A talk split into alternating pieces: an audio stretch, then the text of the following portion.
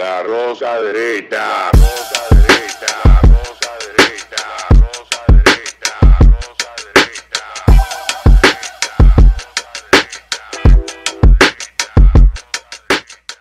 Este programa contiene tres personajes únicos y vulgares. Sus opiniones son totalmente individuales y ofensivas y debido a su contenido todos lo deben ver.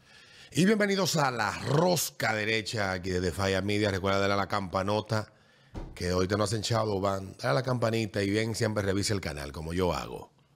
Videos nuevos. Y busca tú mismo tu contenido, no seas tan jaragán. Le damos la bienvenida aquí a nuevamente con nosotros a Noelia Hassim, la chica sensación. Ya, ya. Eh, Eso Sí, se oyó como, la- como la- pornográfico. La sensación del bloque digital.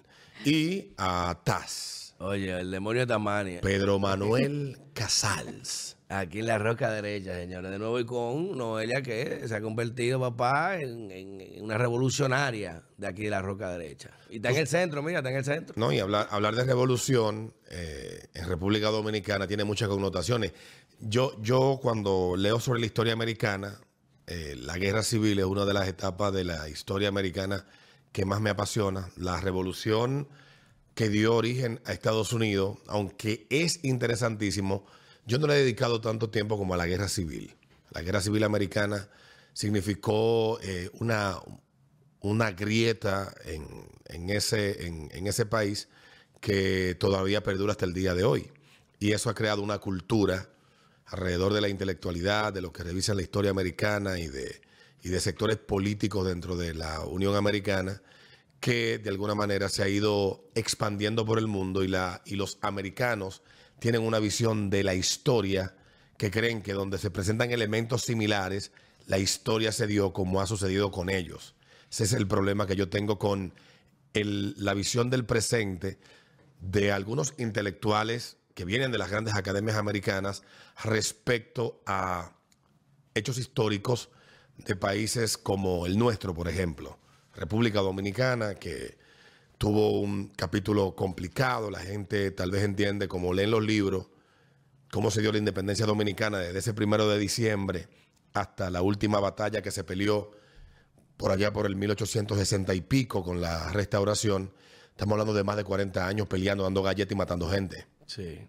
para tú empezar a forjar no solamente una, una nación, sino también una cultura y una identidad, valores que sostengan en el tiempo lo que se concibió como, como un país independiente. Y nosotros, que somos un poco vagos para leer la historia, interpretarla objetivamente, sin apasionamientos, sin el presentismo con el que nos quieren contar hoy la, la historia muchos intelectuales y figuras influyentes de los medios de comunicación, pues nos encontramos con, con hechos como los que se han dado en los últimos meses, que vemos reportajes en grandes cadenas internacionales de cómo República Dominicana ha sido el país responsable de la desgracia de Haití, o artículos románticos como el publicado el pasado primero de diciembre en BBC Mundo, los 22 años en los que Haití gobernó Santo Domingo y cómo dieron origen a la República Dominicana por Darío Brooks, que tiene, es bastante extenso, cita a varios historiadores, dentro de ellos historiadores dominicanos, historia- no, no historiadores dominicanos que vean la historia desde una perspectiva real y desapasionada, sino historiadores side, dominicanos que son de esa, de esa, que yo le he mencionado aquí, de esa élite intelectual dominicana que se fue a residir a Estados Unidos.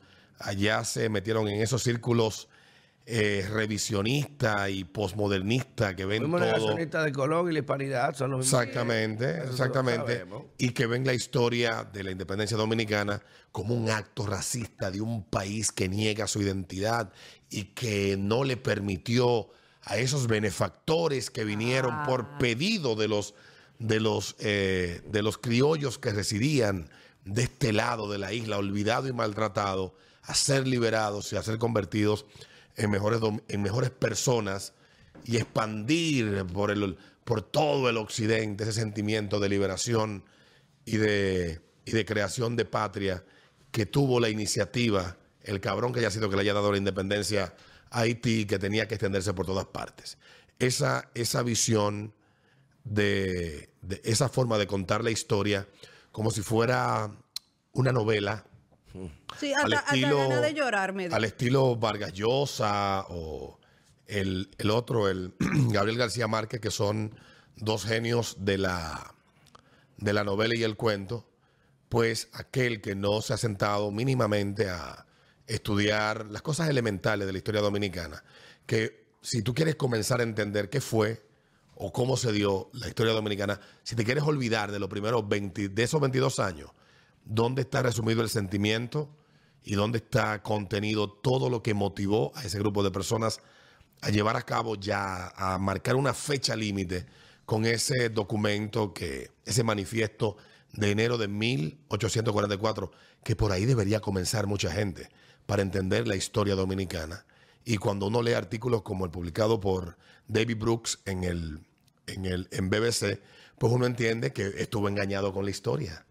Que los haitianos aquí nunca vinieron y no vinieron nunca con la intención de, de que finalmente terminaron poniendo en práctica de oprimir, de arrebatar y de imponer, porque su visión de, de- de la isla no era la convivencia de dos culturas y dos pensares diferentes, sino uno solo, impuesto y cuidado por ellos.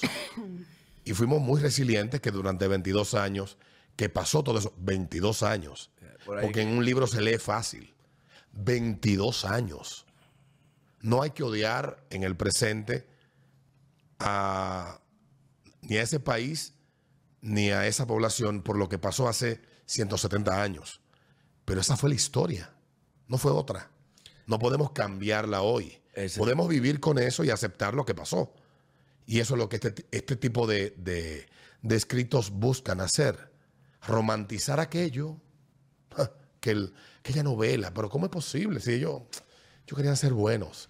Entonces, se ha estado discutiendo esto y hemos sido reiterativos. Y yo, que me gusta mucho escuchar la forma como Casals maneja los temas históricos dominicanos, eh, le propuse que habláramos de esto porque es una oportunidad nuevamente para reforzar lo que se debe de saber de la historia dominicana de ese periodo que inició a, principios del 1822 y se mantuvo hasta el 1844 por 22 años, con muchos matices y con muchas realidades que hoy todavía a mucha gente le cuesta aceptar. Mira, hay que empezar. Yo leí el artículo completo y está muy, muy bien elaborado en el sentido, como tú bien, tú bien dices, de la concatenación romántica de los hechos. Incluso te habla eso mismo de Haití buscó un plan de libertad para las Américas y quiso empezar con nosotros, con el Santo Domingo español. Querían traernos la libertad que ellos a sangre y fuego consiguieron.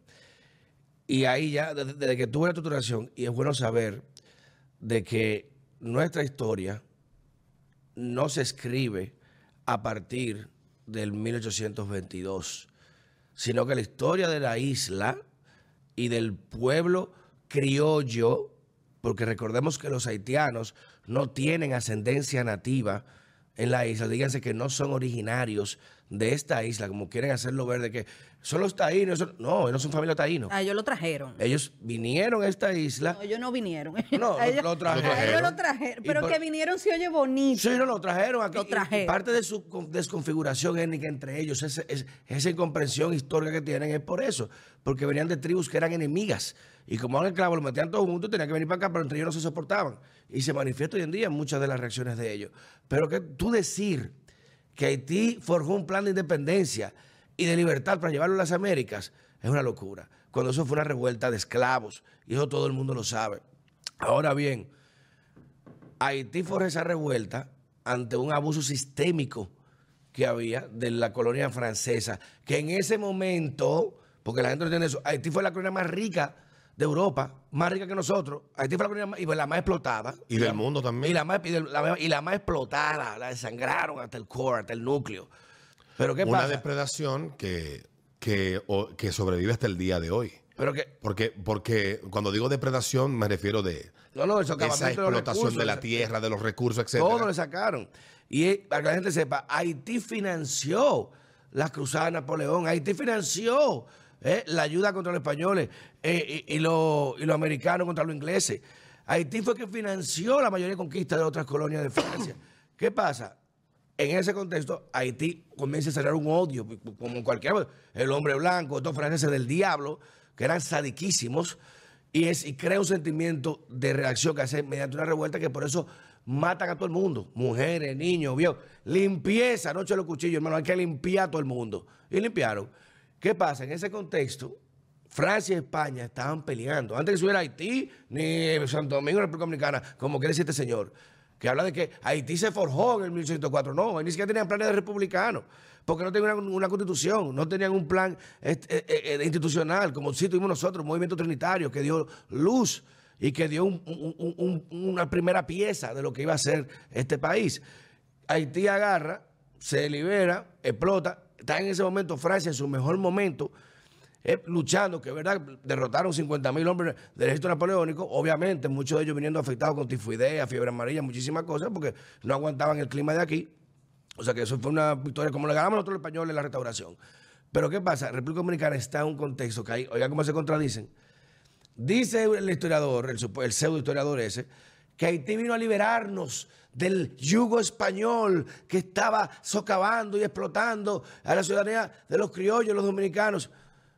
Y sin embargo, parece desconocer que parte de la invitación o de la eh, eh, de- de- del pacificamiento de Haití a República Dominicana es porque España nos abandonó.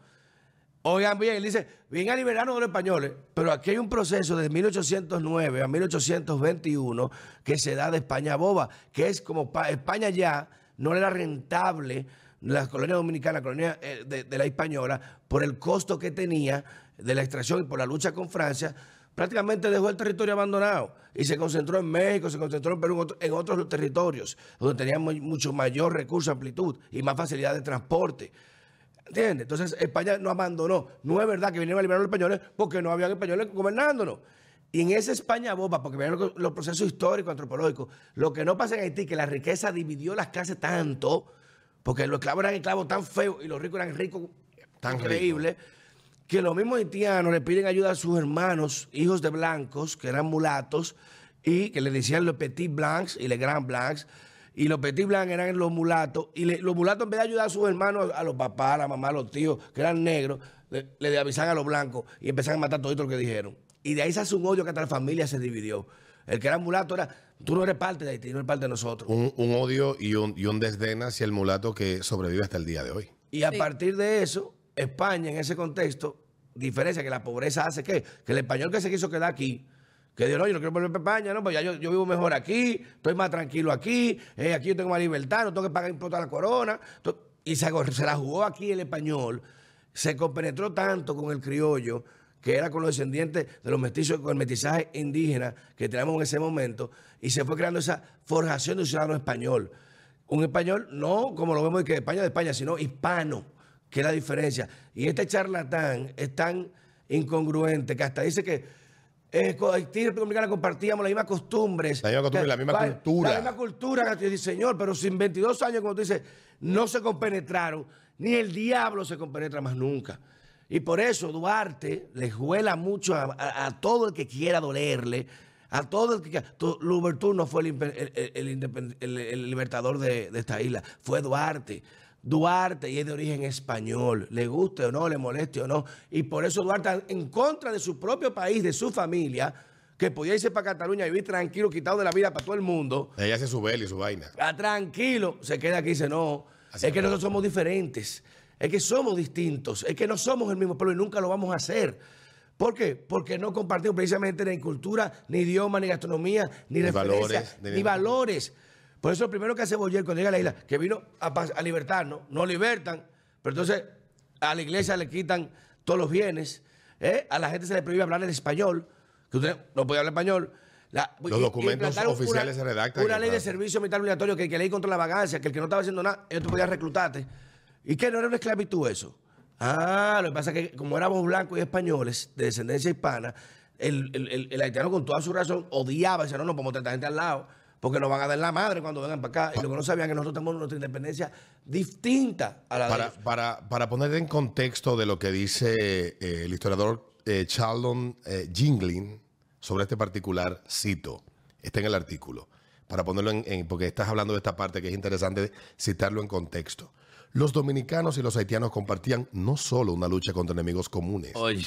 los imperios europeos, sino también la cultura, el comercio y a menudo sus vidas personales, a pesar de lo que afirman las narrativas nacionalistas posteriores. Oye. O sea que lo que aquí conocemos como historia son narrativas, o sea, inventos, cuentos creados por nacionalistas para que creamos que no, que no había una división, que eso fue un invento y que no los imaginamos. Y, y es muy preocupante porque estos artículos ahora mismo, eh, como tú bien dices, Alberto, la gente no lee. El dominicano no lee. Entonces, ¿qué pasa? Eh, como no leen, aquí le estamos hablando de esto para que no tengan que leer y conozcan. Diablo, qué más. No, no, no. Es pero de verdad. verdad. Hicimos la película. Ah, le hicimos la película. No, no, no, pero, pero y tú tienes razón. Y, y yo creo que qué mejor ejercicio puede hacer uno que si uno tiene con- un acceso a un poco de conocimiento, que compartirlo y despertar la inquietud para que entonces investiguen. Exactamente. Entonces, el problema es que el dominicano no lee. Entonces, la historia en, hasta en los colegios se ha ido como, como minimizando. Como que antes se hablaba más y poco a poco se ha ido hablando menos hasta que tú ves que el mes de febrero nada más es, ah, sí, la independencia y ya, y carnaval. Lo que hablan es del carnaval, ni siquiera hablan de la independencia en sí. Entonces, ¿qué pasa? Estos muchachitos ven este artículo que se hace viral en las redes sociales y lo que piensan es que lo que dice el artículo es lo correcto. Entonces, no, como no leen, ni, No le interesa, ni le interesa buscar si es verdad lo que dice el artículo, lo toman como bueno y válido. No, entonces viene también la falacia de autoridad. Ah, eso lo dicen historiadores. Ajá. No, y en BBC Mundo. ¿Y, Y cómo en se ese, BBC Mundo. ese artículo ahí? Y tú te preguntas, no solamente que quieren minimizar la independencia de Haití, porque si hubiésemos sido un país libre y, con- y felices con ello, ¿en qué cabeza van a ser de que tengamos que independizarnos?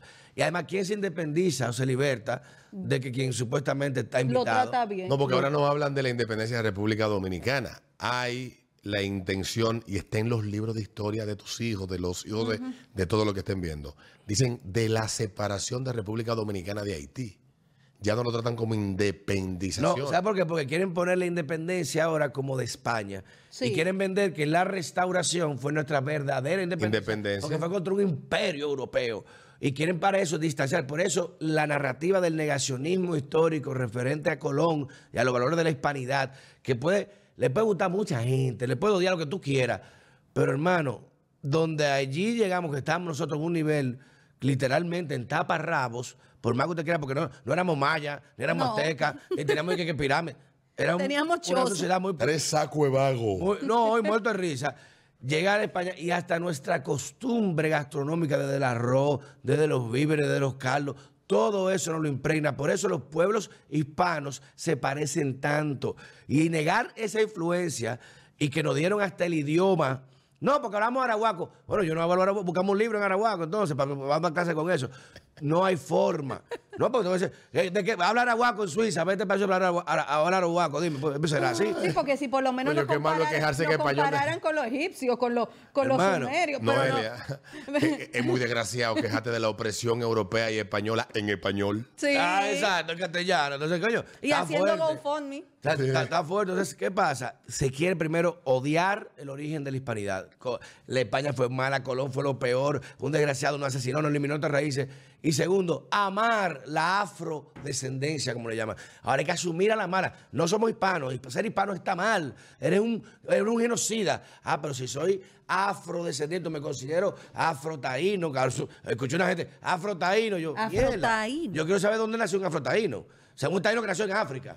Quiero saber de esa vaina. pero digo, Mierda. Dice- Entonces, vamos a llegar a un momento que tú no sabes de dónde que viene. Dice un amigo con mucho dolor, dice, ¿cuál es la maldita vaina de tanto exaltar esa africanidad? Si en África no se ha inventado nada, lo único que se ha inventado es la tambora que entra la palo para que suene. Coñazo para que suene. ayer precisamente se hizo viral, se hizo viral una dominicana que trabaja en Estados Unidos, Francisca La Chapelle, porque ella en el medio del programa Es que es parte todo de una narrativa. Claro. Primero, victimista, que en Estados Exacto. Unidos es toda una industria que genera mucho dinero. Esa pena que ella produce, que me pareció a mí de verdad de muy, de muy De- mal de verdad, gusto. o sea. una mujer Y una que ha tipa tenido- como esa, una tipa, que- señores, del Pedregal, del están- Pedregal de donde salió la Francisca La Chapelle de Asua. La están utilizando, la están utilizando. Del Pedregal donde salió Francisca La Chapelle de Asua, ella salió, se montó en un avión, llegó a Estados Unidos, logró hacerse residente americana, participa en un casting, llega a, Ganó a, a una competencia, destaca, talentosísima, una mujer hermosa.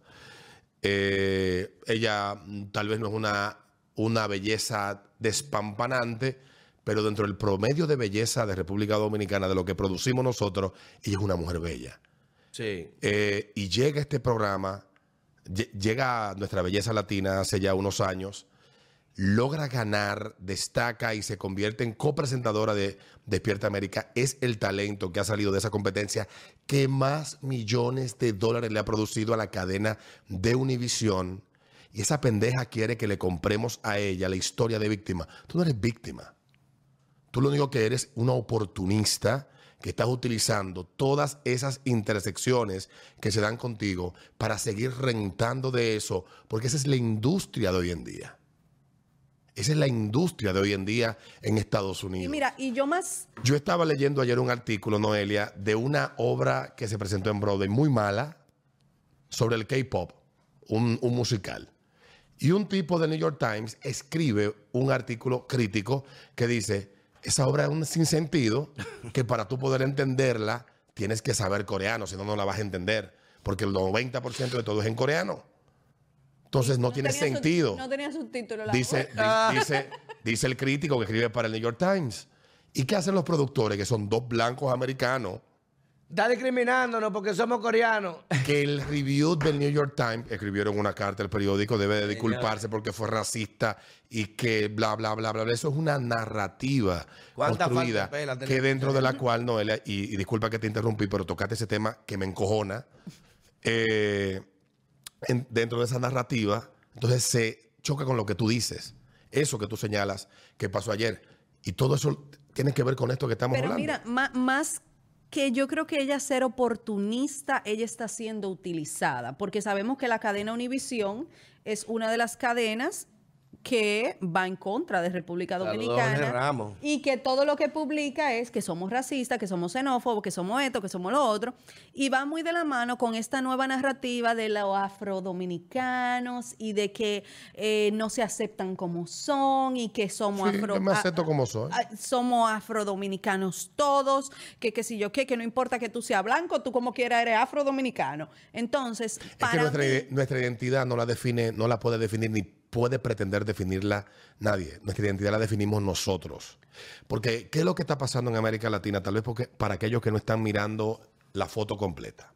Si te vas a Panamá, te vas a encontrar con un fenómeno similar al que está pasando en República es Dominicana. en todos los lados. En Colombia ya se dio. Colombia está una vaina que lo sabe. En Colombia ya se dio. Sí. En Chile ni se diga. ¿Qué es lo que están haciendo? Una balcanización de América. Y en República Dominicana lo que están buscando es instalar esa misma, el que no conozca qué fue lo que pasó en los Balcanes y lo que eso se ha convertido, que es una de las zonas donde más se, está, se ha peleado en los últimos 100 años y se va a seguir peleando y se va a seguir peleando por los próximos 100.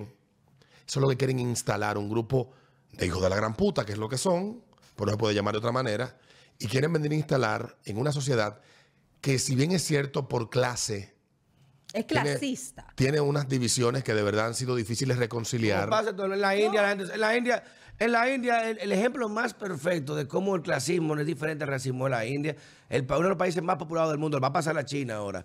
En la India no hay de que blanco, negro, son casi todo el mismo color. El mundo pero- marrón. Pero hay. eh,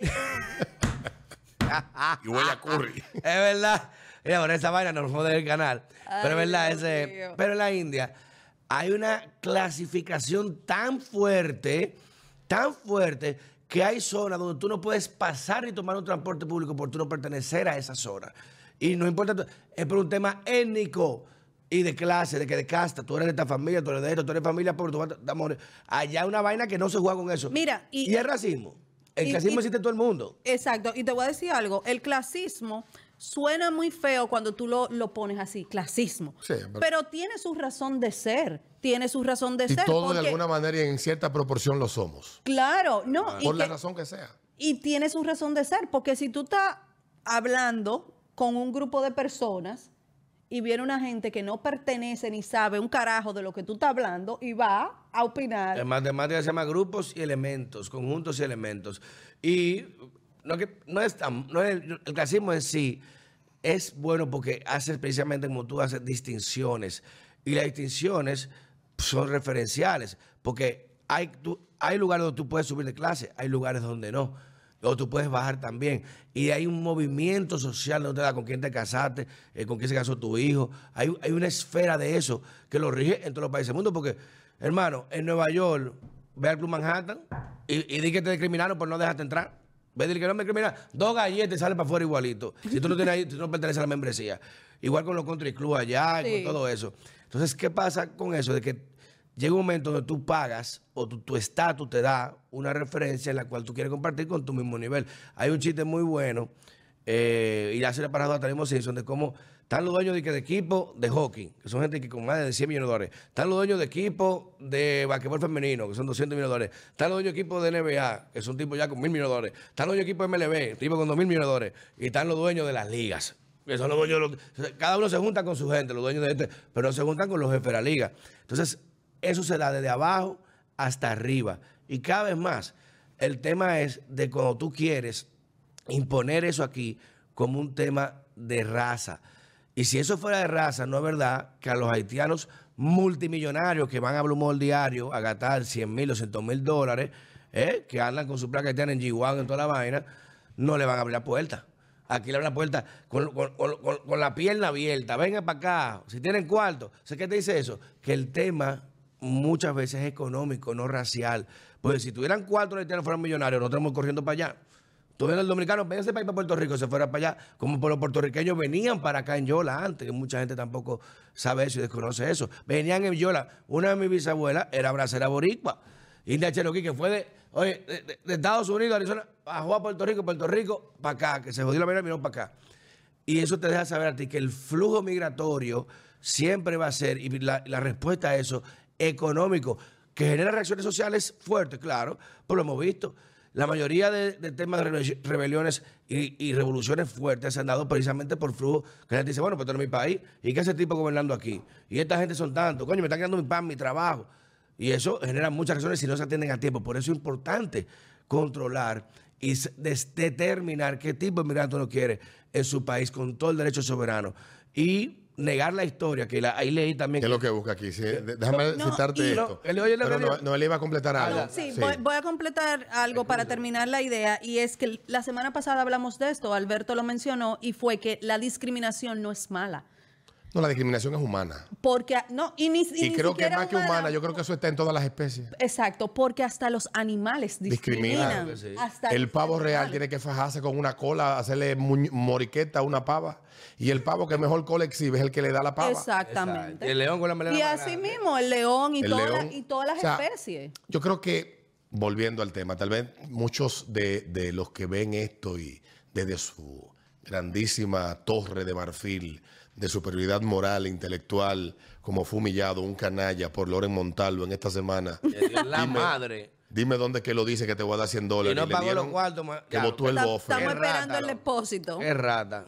Sé que nos ven así como tres malditos ignorantes, a mucho orgullo. Eh, Y es de esa gente. eh, eso, eso que tú dices no, no es buscando, no es justificando quien por ignorancia,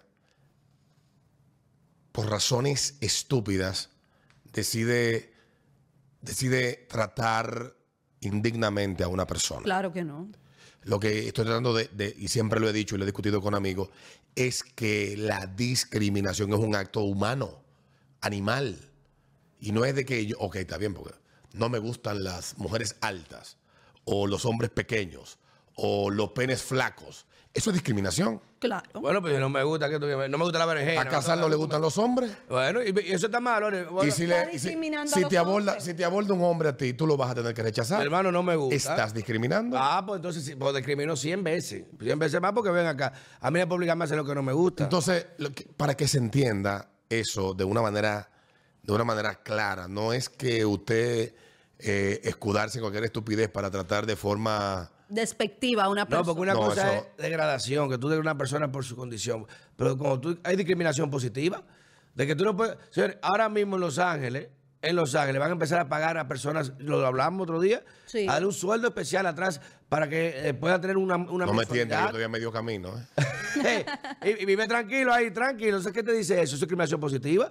Para tú balancear una. Pero cuando tú ya haces privilegios, no es discriminación. Porque, ¿qué significa discriminación?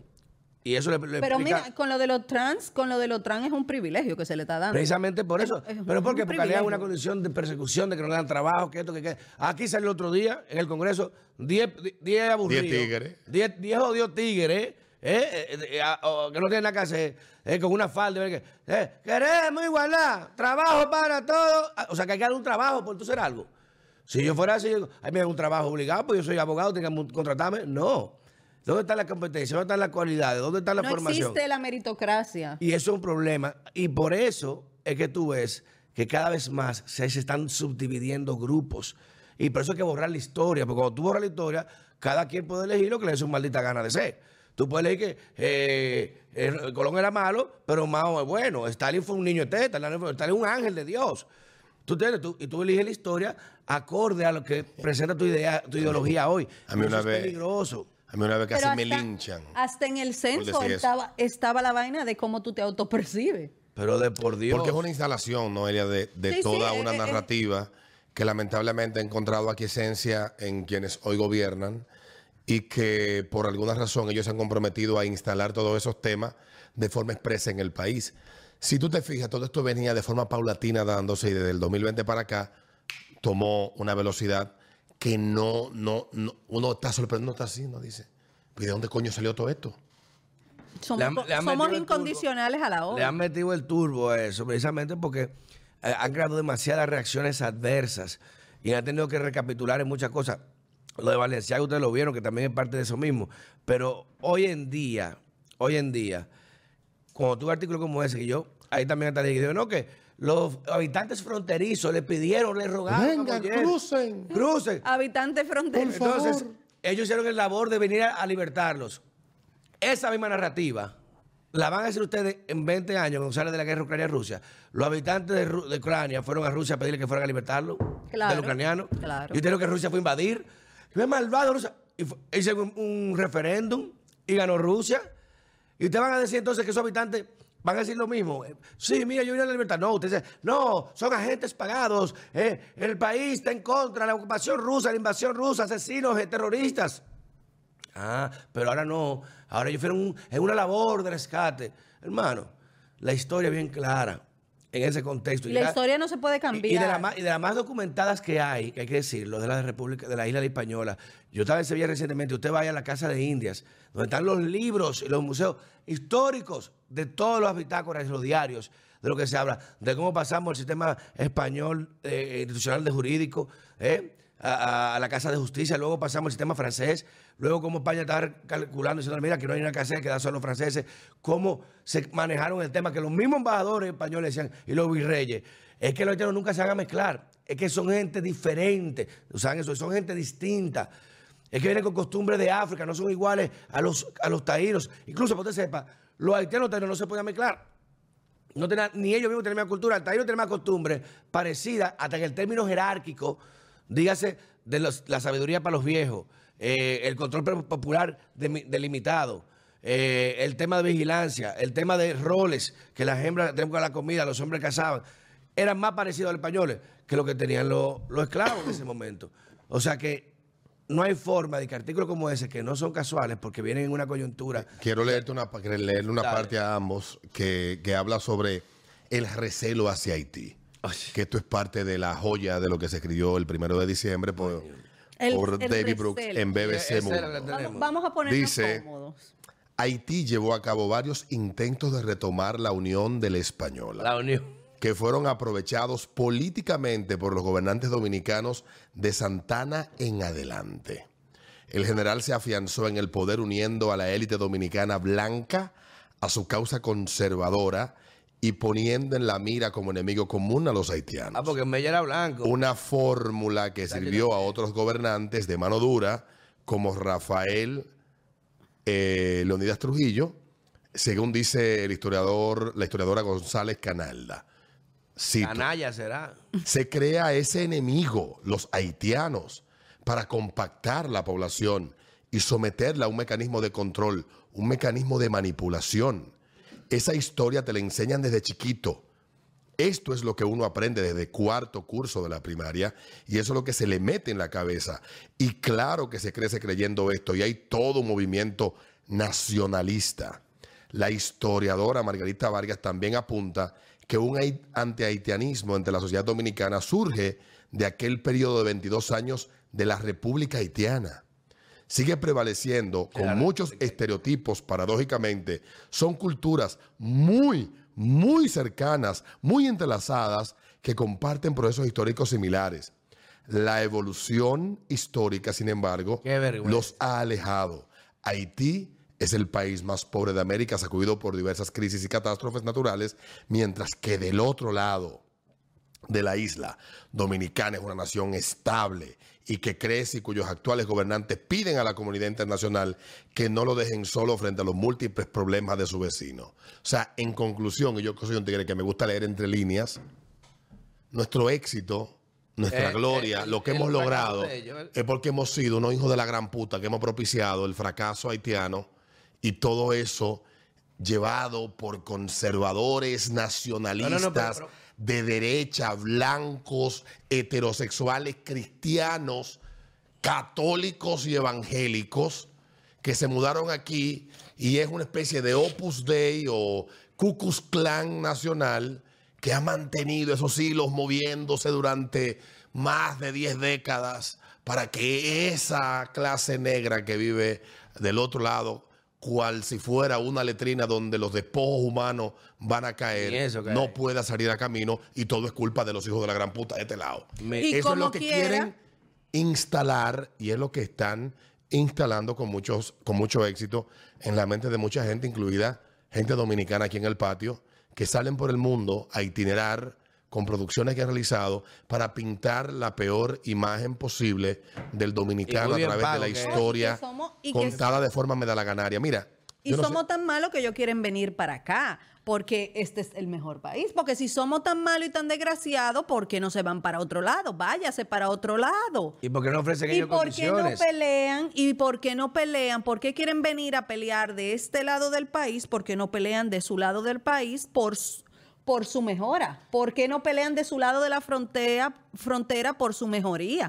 No, tienen que venir aquí a victimizarse y hacerse los pendejos para que pues todas estas orga- organizaciones internacionales le cojan pena. Y No solamente y que le cojan pena. mucho cuarto. eso se Y la financien y financien El problema, todo el problema que hay, Haití es por habitante la nación que más ONGs tiene registradas. Increíble. El dinero que reciben esas ONGs en Haití, si lo recibieran los haitianos, Haití fuera una potencia económica. Miles y miles de millones. Tiene todos Ucrania, tú entras al cuarto y lo sacas. Es una lavadora. Eso es. Eh, miles y miles de millones de dólares así. de dólares al año. Haití Entonces, financió la boda de Chelsea Clinton. Sí. La Fundación Clinton Haití, de ahí sacaron el dinero para pagar las bodas de los dinero del gatos. terremoto. Y nunca se habló de eso. Pero si yo no entiendo cómo la Cancillería al día de hoy, yo con mi embajador en Inglaterra, que es muy bueno, el señor Cuello, una estrella, le mandas un artículo respondiendo inmediatamente a BBC. Con los datos históricos. que ese es Esa- el problema eh, que tenemos. Esa mujer dijo que, que compartimos procesos históricos. Yo quiero que ella me diga a mí ¿Cuáles son los problemas? ¿Cuál fue la declaración de libertad de independencia de Haití? Búsqueme el manifiesto. ¿Quién lo redactó? ¿Cómo se constituyó? ¿Quién era su representante? No lo hubo. Fue una revuelta, hermano. Que no es lo mismo, para que usted entienda la diferencia en términos militares. Una revuelta es una situación que se da prácticamente espontánea o planificada, acorde a no un plan estratégico, sino a una meta directa.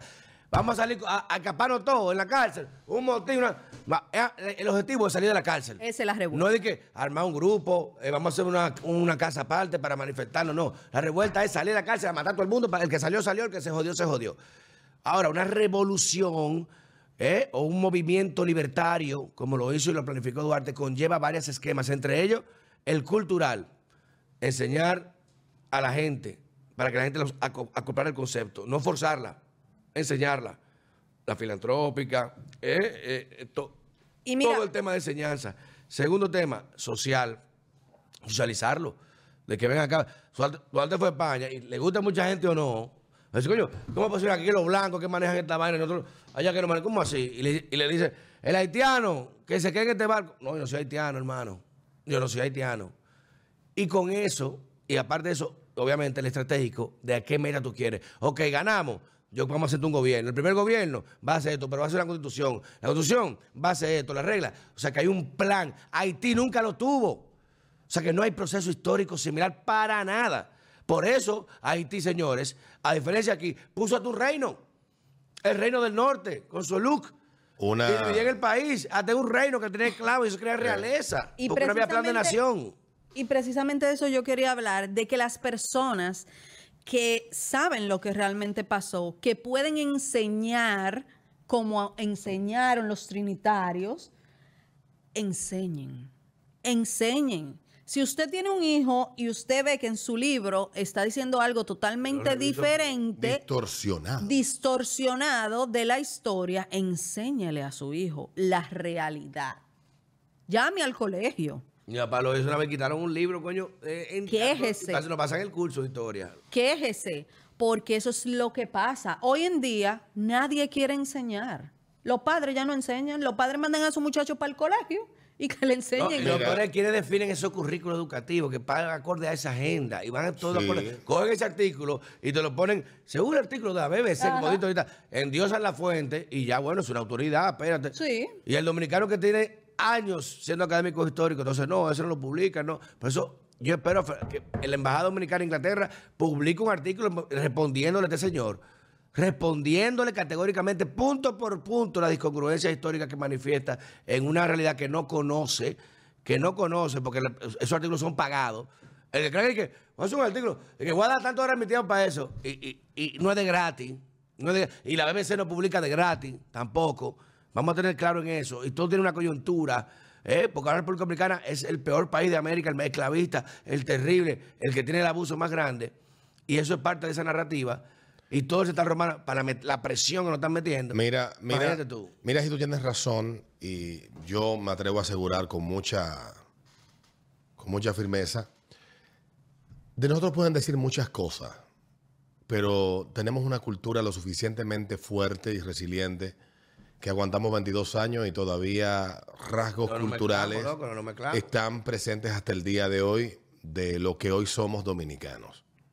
Y claro que hemos ido evolucionando y hemos sido siempre desde el día uno, porque eso es parte de nuestra cultura, un país abierto, un país que acoge, Demostrado un con país Sí. que producto de, de- de- de esa acogida que es parte de la cultura de el que ha habitado esta mitad de la isla durante tanto tiempo, tenemos una diversidad el étnica diversidad y, y de origen nacional que creo que pocos países, yo me atrevo a asegurar que tal vez Venezuela, que tiene de todo, hay Alemania, hay, hay italiano, hay portugueses, hay argentino, hay colombiano, hay dominicano.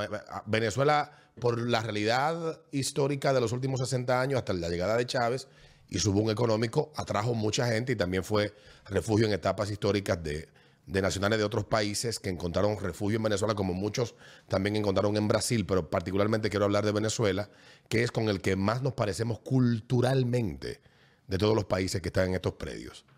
Cuando tú analizas la cultura dominicana de, de- de- hospitalidad, cuando te vas y lo primero que se habla fuera, el que ha visitado el país, es eso, te habla que esto no es un país que tiene problemas de acogida, de mezcla y de diversidad. Como lo que pasa es que la diversidad es una sola. La diversidad es la que ese grupo de come mierda Quieren que sea. quieren que sea y no puede ser así.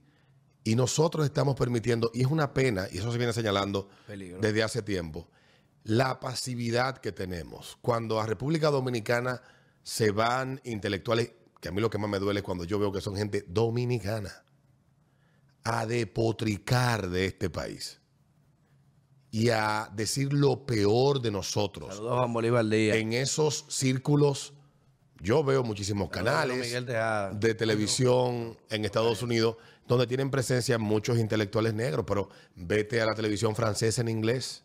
Yo quisiera saber francés para poderlo entenderlo cuando hablan en francés, pero no, no entiendo francés. Y, se- y es sistémico y esa gente tiene unas estructuras de lobby, de posicionamiento de narrativa, de contar y de hacer valer su narrativa de cómo nosotros, este grupo, estos 11 millones de hijos de la gran puta que viven de este lado, hemos sido tan malditos con aquellas víctimas que viven de aquel lado. Es que recuerda. Que ni ellos son malos, ni nosotros tampoco. Recuerda- Son realidades distintas, Noelia, y nosotros Ah, no, hemos claro. tenido suertes diferentes. ¿Por qué? Eso habría que sentarse a discutirlo para poder entenderlo. Recuerda, Alberto, que ahora lo que se busca y lo- la narrativa nueva es un mundo sin fronteras.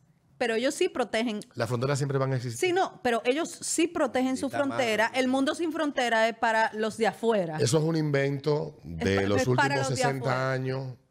Eso no va a ocurrir. Claro que no. La, eso, el, el- el sentimiento de pertenencia y el sentimiento nacional, como bien explicado Casal en varias ocasiones aquí, hay naciones que han existido sin territorio durante siglos, han sobrevivido No, no sueltan esa tradición. y no sueltan sus tradiciones. O sea, yo creo que nosotros debemos de, de- y esto suena conspiranoico, yo estoy casi juramentándome en la fuerza del- de, de la Fuerza Nacional Progresista. Porque, porque sí, porque No, la nueva derecha. nueva- yo era, yo era, yo era de los que antes me burlaba de estas cosas porque lo veía a través del, del cristal de los prejuicios. Y yo creía que todas eran teorías conspirativas. Cuando tú empiezas a ver que las teorías conspirativas se convierten en realidades, Eh. tú empiezas a decir, Y no hablan. no coño, qué equivocado yo estuve. Y mire, yo le pedí hasta disculpas a Vincho en público. Yo, tengo que disculparme con Vincho porque yo me burlaba de las cosas que él decía. Tengo que, que pedirle disculpas a don Pelegrín. Don Pelegrín, que, que- que duró tanto tiempo siendo diputado y haciendo observaciones que no le poníamos atención. Es que todo está. Diciéndolo, Pelegrín Castillo viene haciendo señalamientos de, de- de estos temas de hace más de 30 años. Pues yo tengo más de 30 años viéndolo en televisión, haciendo entrevistas, y que yo recuerde, en los 90 lo escuché hablar mucho de estos temas. Mi papá. Y hoy que vemos cómo todo esto se ve instalando y se busca aplastar a un extremo de que hay palabras que tienen que ver con los de al lado que no se pueden decir en Facebook. El gentilicio de al lado, tú lo escribes y te bloquea el mensaje. Sí. Pero una mala palabra. Porque tú no puedes hablar. O sea, lo que se está imponiendo en torno a esto, y hay que hablarlo con valentía, como le decía yo a una amiga sobre un tema en el día de ayer en el programa que hago en la radio, le decía yo, si nosotros permitimos que los que nos hacen bullying prosperen, se perdió. Y bueno, vamos a hablar de nada. Para quedar bien con Se perdió. Claro. Ellos son los que definen lo que se habla. No. Ustedes tienen una visión, ustedes tienen una filia que por la razón que sea, ya sea que es un sentimiento de superioridad moral, yo soy pro tal cosa. Sí, pero no puede ser a costa de llevarnos entre las patas lo que ha costado tanto tiempo y tanta sangre que construir. Porque ellos- entonces, ¿para qué coño un grupo de tigres perdió fortuna, perdió la vida, perdió el tiempo, si no es para nosotros defender lo que hemos construido, si es para entregarlo de forma pacífica? O sea, no hay que pelear con el vecino, no es con ellos, hay que pelear, no, el- ellos son el instrumento, ellos son la excusa. Ellos también quieren su propio país, quieren su identidad y quieren tener su casa en el pedazo de tierra que le tocó y vivir felices sin que lo joda nadie. Y hay grupos de intereses que lo que buscan es instrumentalizar su situación de vulnerabilidad y de víctima en todo esto para entonces joder a todo el mundo. Y no puede ser así. No, y, y que también hay que decir eh, que. Se me olvidó lo que yo iba a decir. Anda el diablo. El diablo, ¿cómo va a Es ser? el efecto de la roca derecha, la roca derecha. pero antes, antes de Cátedra cerrar, de historia para ustedes hoy, ¿eh? Cátedra de Eh, historia para trata ustedes. de recordar antes ¿Oíste, José. Horacio? ¿Oíste, Faride? ¿Eh? ¿Oíste, Ah, ya, ya me Natalia? Ya, acordé, ya, ya, me sí, acordé, ya, favor. ya, ya, ya, ya, volví. Sí, sí, sí, que es muy normal esto en estas conversaciones. Vol- volví en sí. Que, que lo más preocupante es que este grupo de gente que lo que hace es hacer bullying, no te discute, no, no presenta evidencia, no te dice, no, eso no es así porque mira tal cosa. Lo que quieren es simplemente Imponer lo que ellos imponer lo que ellos dicen. Y cállese la boca, Y que censurarte, yo. exactamente. Para la mierda usted y todo el mundo. Exactamente. Entonces No. ahí es más preocupante aún, porque no hay una discusión, no hay una conversación, no existe esa conversación. Ya, ya para cerrar, eh, yo, yo sé que tal vez tú, eh, tú estás al tanto, Pedro, de lo que ha estado publicándose en torno a lo que estaba pasando en Twitter y lo que pasó con las elecciones y la, y la, y la laptop de, Yo lo dije. De. Hunter Biden. de Hunter Biden en el 2020. Y para que la gente pueda hacer una concatenación. Miren, eso mismo está pasando con casi todos los temas que tienen, que son de interés, que se instalen o que no se discutan. Viene todo del mismo sitio, Sea real o no. viene todo el mismo grupo de presión y tú lo ves y tú a veces, yo, yo leyendo lo que publicó Matt Tahini, creo que está, Cabrón. el periodista, lo que él publicó el El, viernes, el hecho de que lo publicara en Twitter y no en un medio, ningún artículo de BBC. no, y le han caído Eh, arriba. Para Tú sabes, ahí en Twitter. tú sabes cuál- Todos los medios tienen que buscar la, la prensa de Twitter. tú sabes cuál es la narrativa, porque ¿qué pasa? Pendejo.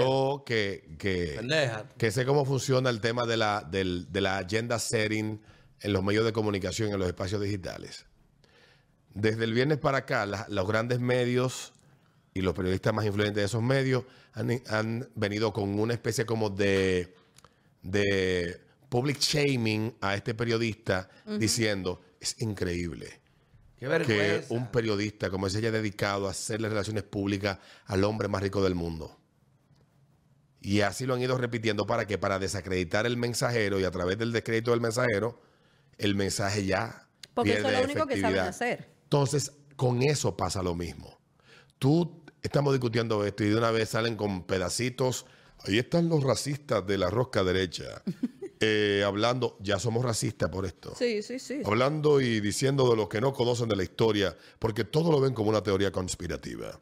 Ahí está la negadora de la historia y abusadora histórica Noelia Jacín. Sí, pues, Ahí está el racista, Ah, sí. macho opresor y Misógino, violento, machista. misógino, machista. Abusador, Y opresor. todo eso me decía lo mismo. Me dio mucha risa que un amigo me mandó me mandó un tweet que escribieron de estas cuentas anónimas que la, manejan cobardes Sí, con sabe. iniciativa digital, donde dice en mano de esto es que está la, es que está la defensa de la derecha Ah, de la ¿verdad? República ahí. Dominicana. sí, sí. y hay- yo sé. Y estamos- y estamos- estamos ¿quién no sabe nosotros. Ustedes no saben hacer memes. Háganme el, El, creativo, loco. el, el asunto es, como yo le decía a mi hermano, tú- a mi amigo, tú sabes que es lo peor, que yo ni siquiera soy de derecha. Bueno, para que tú veas. Entonces, el derecha definido como está en los libros. Tú sabes qué es lo que pasa, que Porque tú eres cada coherente. cosa Es tiene que una que- definición que no, por no. lo general la definición es- la escribe uno de izquierda. es que El problema día- es Hoy que- en día decir, decir Ser que una, una mujer no puede tener, Tener pene, sentido común. ¿Es de derecha? Tener sentido Tener común. eso es derecho hoy en día. No, no, no. Es que tener sentido común y ser coherente es ser de derecha. Porque todo lo otro es ser de izquierda. Ser incoherente, no tener sentido común, ser estúpido, Señores, ¿en qué mundo usted estar viviría? trastornado. Est- Sí. ¿En qué mundo usted viviría donde tú no puedes responder que es una mujer? O que tú ves niños de 14 años, niñas, y que amputándose senos y quitándose penes. Que- Yo, yo ayer escuché una entrevista que se me aguaron los ojos. Yo, yo vi uno otro día que de verdad dije, hay una condición médica luego de la posición transoperatoria, transgenital, que se llama citosis vaginal. Ah, ¿tú lo? Sí, el es del que el tipo. pene empieza a cicatrizar por dentro, te queda un dolor. Una Ah, cosa horrible. bueno. Sí, sí, sí. Oye, Vamos, el pero- que le haces un niño, hijo de tu maldita madre, mira. Pero lo, lo importante de todo esto es que, que nosotros no, como dijo Clarence Thomas, ustedes pueden patalear todo lo que ustedes quieran. El magistrado Clarence Thomas. Nosotros no nos vamos a dejar hacer bullying. a cada ataque la respuesta va a ser seguir diciendo lo que ustedes no quieren que la gente dis- se discuta ante los ojos y los oídos de la gente. Ay, le moreno para que la gente diga. La respuesta a eso, a mientras más ataque, voy a parafrasear a la retardada mental que ministra de Interior de Igualdad de España, Irene Montero, que ella dijo, "Ah, al fascismo se responde con más derechos. A los fascistas, porque ustedes son fascistas, La verdadera definición. ustedes son los fascistas, a ustedes hay que responderle, mientras más censura ustedes busquen imponer, Más, más, más, grano duro, más- y más decir ácido. lo que ustedes quieran silenciar Más ácido le metemos. en sus propios términos y en el terreno que ustedes quieren dominar. 100%. Cambio fuera. La rosa derecha. Rosa